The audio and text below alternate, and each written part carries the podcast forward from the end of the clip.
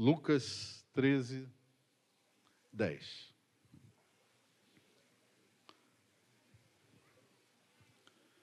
Diz assim a palavra do Senhor. Ora, ensinava Jesus no sábado numa das sinagogas. E veio ali uma mulher possessa de um espírito de enfermidade. Havia já 18 anos. Andava ela encurvada, sem de modo algum poder endireitar-se. Vendo-a, Jesus chamou-a e disse-lhe: Mulher, estás livre da tua enfermidade. Impondo-lhe as mãos, ela imediatamente se endireitou e dava glória a Deus. O chefe da sinagoga, indignado de ver que Jesus curava no sábado, disse à multidão: Seis dias há em que se deve trabalhar. Vinde, pois, nesses dias para ser descurados, e não no sábado.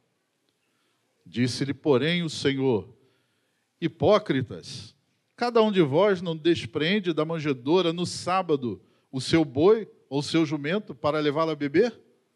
Por que motivo não se devia livrar deste cativeiro em dia de sábado esta filha de Abraão, a quem Satanás trazia presa há 18 anos?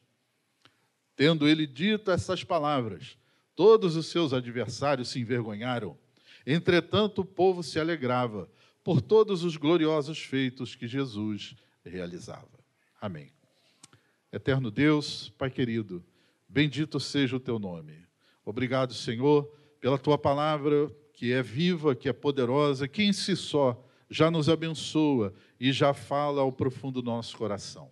Mas que nesses breves momentos, Senhor, tu possas, de uma maneira especial, específica, poderosa, falar a cada um de nós e talvez a alguns, Senhor, que precisem exatamente daquilo que vai ser falado aqui. Portanto, usa-nos para a tua glória, para o teu propósito, é a nossa oração em nome de Jesus.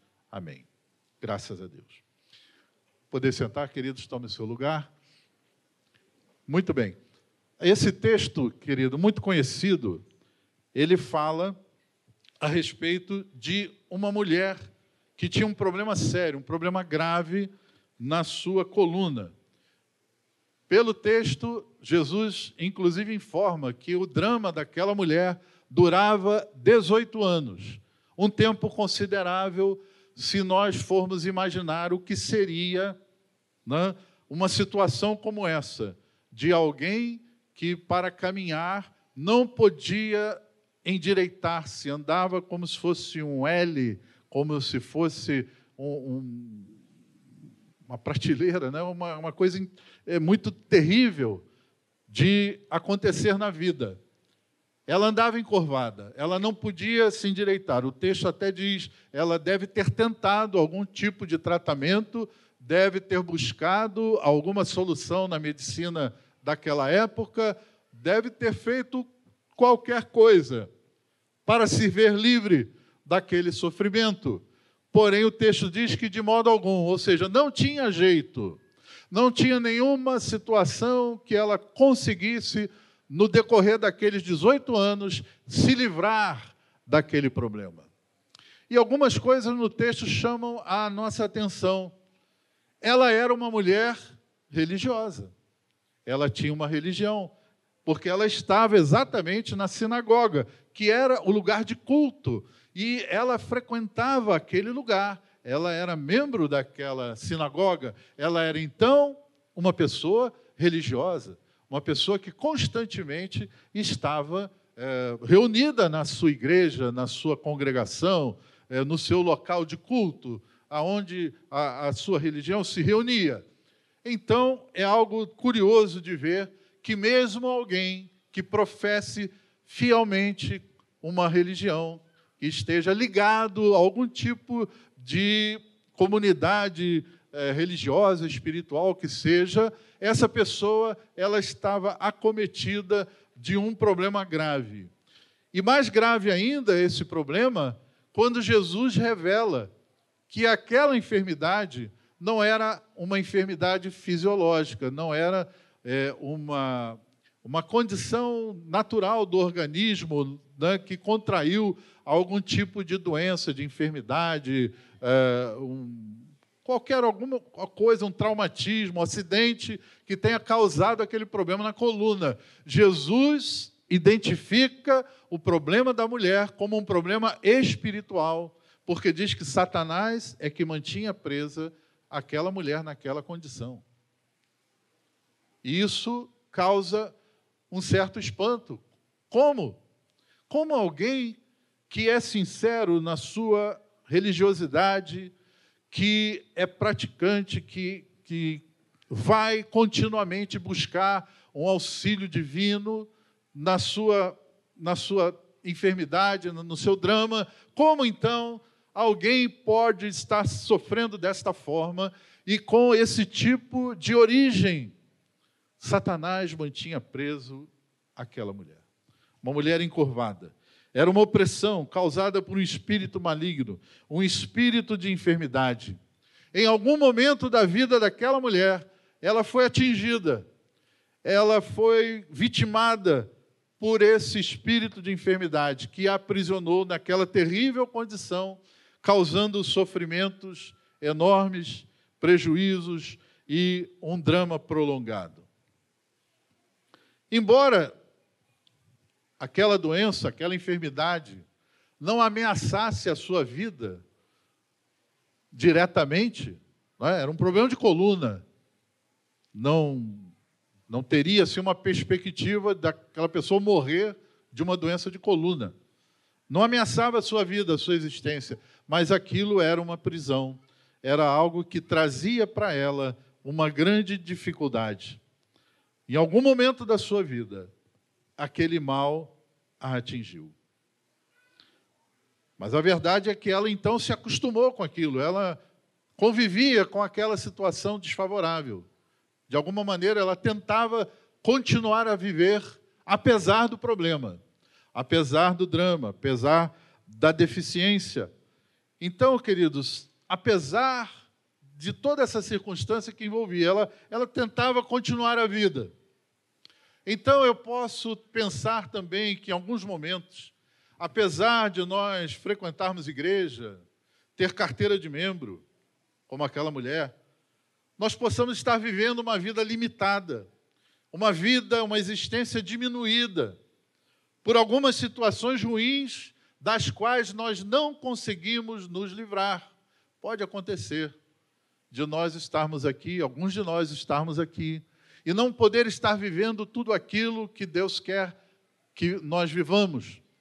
Podemos estar com a nossa existência limitada, a nossa vida aprisionada a algum tipo de mal que nos impede de ter uma vida plena, de nos endireitar, de ter uma jornada normal na nossa existência. De alguma forma, o inimigo das nossas almas pode ter encontrado alguma brecha, pode ter encontrado algum espaço na nossa vida, cravou ali uma espécie de, de trava e que isso está prejudicando o desenvolvimento da nossa vida, vida profissional, vida familiar, vida social, vida espiritual. Jesus disse, falando no Evangelho de João, capítulo 10, verso 10: Eu vim para que tenham vida, e vida com abundância. Essa é a promessa do Senhor. Vida com abundância não é uma vida presa, limitada, diminuída, não. Então, se alguma coisa nessa noite você que está aqui ouvindo a palavra de Deus, percebe que essa promessa de Jesus parece longe ainda, sua vida está presa, está limitada, você está é, como se aprisionado em algum, algum tipo de mal, algum tipo de drama, alguma coisa está travando a sua caminhada ou dificultando a sua caminhada. Nessa noite, como aquela mulher que viveu aquele drama durante 18 anos, aquela limitação, sua vida prejudicada, sua vida deteriorada por causa daquele problema, como ela encontrou em Jesus a solução. Pensando bem, quais eram os incômodos e limitação daquela mulher? Primeiro, andar encurvado, andar olhando para o chão, limita o seu horizonte. Imagina aquela mulher, ela não conseguia olhar para frente, ela não conseguia olhar adiante. Os seus olhos sempre estavam vendo os seus próprios pés. E era tudo que ela conseguia ver. Não, não dava para imaginar que ela pudesse erguer a sua cabeça, os seus olhos, olhar para o futuro, olhar para a frente. Quando a gente fala nisso, queridos, olhar para frente, olhar para diante, isso nos dá a ideia de que quando nós estamos olhando para frente, para o alto, nós temos a nossa capacidade de sonhar, de projetar, de olhar para frente e dizer: olha, quando chegar daqui a um tempo, eu quero estar ali, eu quero fazer isso, eu quero me envolver nesse projeto, eu quero entrar no departamento infantil e ajudar a igreja, ajudar em algum lugar, ser voluntário, eu quero construir alguma coisa, porque a gente olha para frente e imediatamente é despertado em nós essa capacidade. A gente está olhando para o futuro, mas aquela mulher tinha um horizonte limitado. Ela não conseguia olhar para frente. E ela não podia olhar também as coisas à sua, à sua volta. Quantas coisas boas nós podemos né, satisfazer os nossos olhos. Né? Coisa linda nós vimos aqui hoje, né? quando a gente olha para essas crianças tão lindas cantando. Isso é algo maravilhoso de se ver. Não é? Isso é algo maravilhoso, coisas bonitas na nossa vida, as crianças foram apresentadas aqui. Imagine o orgulho dos pais, dos vovôs. Eu sou vovô, tenho quatro netinhos. Né? Quando eu olho para eles, é uma coisa linda, maravilhosa, né? coisa boa de ver. Né? Então, nós temos coisas boas para ver na nossa vida. E aquela mulher não podia. Ela tinha um horizonte limitado, tinha uma visão impedida, cerceada de uma certa forma. Então, meus amados, que nós possamos ver aqui que quando Jesus entrou na vida daquela mulher, naquele sábado, naquele dia, aquele horizonte limitado daquela mulher teve o seu final. Então, Jesus é aquele também que tem a capacidade de ajustar a nossa visão, de ajustar o nosso campo visual, de enxergarmos aquilo que Deus tem para nós, de ver os planos de Deus, de ver os propósitos de Deus. Deus quer abrir os nossos olhos nessa noite para ver o livramento, para ver as bênçãos, os milagres, a provisão que Ele já tem para as nossas vidas. Em segundo lugar, eu imagino que aquela mulher, naquela situação de viver encurvada, trazia para ela uma constante sensação de insegurança.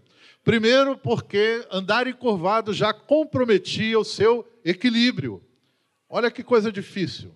Andar encurvado. Dizem né, os especialistas que a cabeça pesa mais do que o corpo. Né? Eu, eu sempre ouvi essa frase. Né? Então, imagine eh, viver encurvada era viver tentando se equilibrar.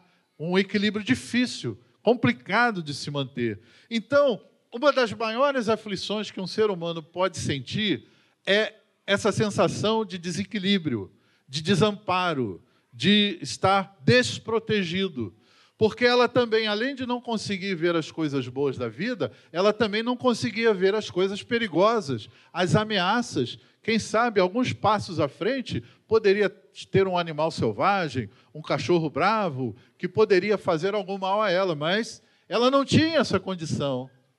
Ela não podia ver, ela estava sempre cercada de alguns riscos e ela sabia disso. Algumas coisas eram perigosas, mas ela nem conseguia ver. Por isso, seu coração estava sempre aflito, sempre com sentimento de insegurança.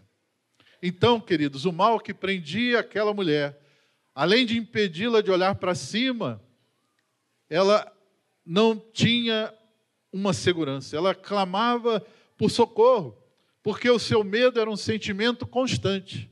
O medo dominava constantemente o seu coração. E é isso que acontece. Quando as incertezas da vida limitam a nossa visão, quando as inseguranças, as ameaças da vida Né? As circunstâncias difíceis que a gente enfrenta, ela muitas vezes, queridos, ela vai nos trazer essa sensação de medo, de insegurança para a nossa vida e faz com que a gente perca até a confiança em Deus. Mas quando as circunstâncias contrárias nos cercam, quando a gente se sente em risco, ameaçados de perigo, mas nesses momentos, se nós clamarmos ao nosso Deus, Ele nos responderá. Ele vai nos responder. Ele, ele falou através do profeta Isaías: Ele disse: Não temas, porque eu sou contigo. Não te assombres, porque eu sou o teu Deus. Eu te fortaleço, eu te ajudo, eu te sustento com a minha destra fiel. Essa é a palavra de Deus para você que entrou aqui nessa noite, talvez inseguro, com medo, ameaçado por uma série de circunstâncias na sua vida. Receba de Deus essa palavra. Clame ao Senhor, porque Ele te ajuda. Ele vem no teu socorro. Ele vai estender a sua mão, você que se sente desequilibrado, ele vai sustentar você, vai firmar os teus pés, vai firmar os teus passos. Mas em terceiro lugar, aquela mulher também, ela tinha o seu potencial comprometido. Ela era uma mulher saudável quando aquele problema a atingiu. E, queridos, uma das piores situações que o ser humano pode enfrentar na sua vida, na sua jornada, é ter uma existência rasa, uma existência pobre, de poucas realizações. Muitas pessoas, em determinado momento da vida, elas constatam que viveram muito, mas produziram pouco. Elas tiveram uma participação pouco relevante na sua vida, na sua família, na sua comunidade.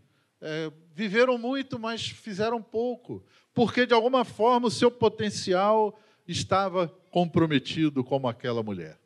Aquela mulher vivia uma vida medíocre, é? uma vida limitada, conformada com aquela prisão imposta, tirava o brilho, tirava a alegria da sua existência.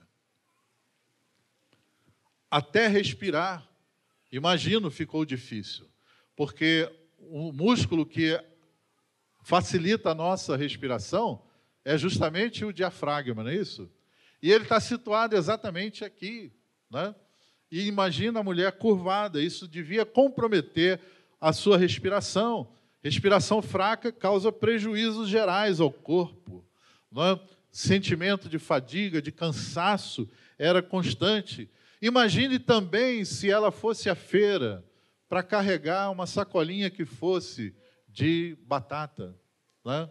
Ela teria uma enorme dificuldade, porque ela é encurvada, cansada e o seu equilíbrio comprometido. Ou seja, uma pequena tarefa para ela era, era um esforço gigantesco, porque ela vivia uma existência limitada. Às vezes, irmãos, nós ficamos tão atingidos por alguma situação que vem nos limitar, vem nos impedir a nossa caminhada, ficamos presos a determinadas circunstâncias que nos limitam tanto que até os fardos normais da vida, as responsabilidades cotidianas vão parecer impossíveis de carregar. Olha que coisa. As responsabilidades normais da vida ser pai, ser mãe, trabalhar, fazer as coisas normais, estudar, para algumas pessoas tem se tornado fardos difíceis de carregar, porque estão com seu potencial comprometido, com as suas emoções em desordem, com seus pensamentos em desequilíbrio, sem forças para prosseguir.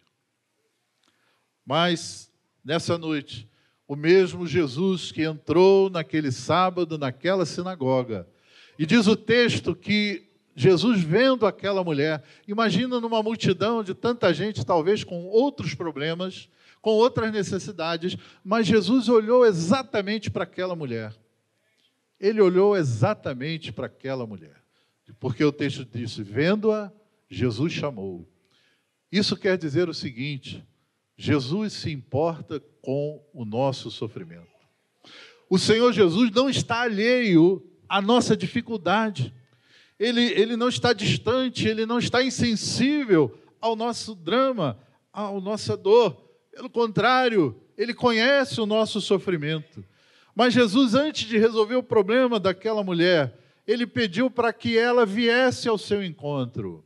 Veja bem, Jesus está interessado em abençoar você hoje nessa noite. Ele está sensível ao seu drama, ao seu sofrimento? Sim. Mas ele precisa que você se aproxime dele. Foi isso que ele fez com aquela mulher, porque Jesus, vendo-a, chamou-a, chamou para perto dele, chamou para que ela saísse do meio da multidão, saísse do seu esconderijo, saísse da sua área cinzenta, talvez aquela mulher sentisse também muita vergonha do seu problema e ela ficava lá atrás, ficava escondida, e Jesus chama para que ela venha, ela fique perto de Jesus, de alguma maneira ela tinha que se expor, de alguma maneira ela tinha que externar para aquelas pessoas que estavam com ela, que a conheciam, que congregavam com ela, precisavam estar ali. E Jesus chama aquela mulher Jesus pede para que ela se aproxime. Nessa noite, quem sabe, você precisa de um milagre.